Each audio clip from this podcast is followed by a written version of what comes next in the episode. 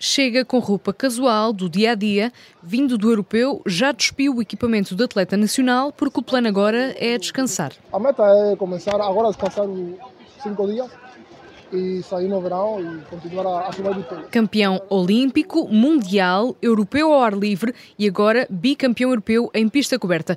Deixou o atleta grego a quase um metro de distância. Essa é uma das razões para dizer que é o melhor atleta do triplo salto no mundo. Pelos resultados, acho que de momento sou, mas na minha cabeça não, não, não, não me foco nisso.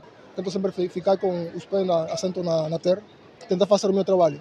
O resto já sai nas, nas, competições. E sobre o recorde mundial? Vamos a tentar. Agora já que temos todos, todos os títulos, agora é só tentar o, o, o, recorde, que é a única coisa que está em falta. Sobre se sente que é um exemplo para os jovens atletas, Pichardo escolhe ser humilde. Não sei. é uma pergunta que temos que fazer aos jovens, a ver o que, o que eles pensam. Para mim, gostaria de, de ser uma inspiração para, para os jovens e aqui em Portugal que continuassem a fazer tipo atletismo, eh, triplo salto. Gostaria de ser uma inspiração. A medalha de ouro de Pichardo vem com o pai e treinador. Toda a medalha dele la tenho eu. Ele ganha e me la dá a mim. E o objetivo para o treinador é claro. Además de los títulos, estou, estou orgulhoso.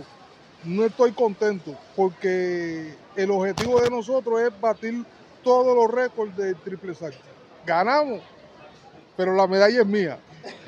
Depois de uns dias de descanso, vai voltar aos treinos. Pedro Pablo Pichardo é de ouro, mas o peso que tem no atletismo nacional e internacional não o impede de voar.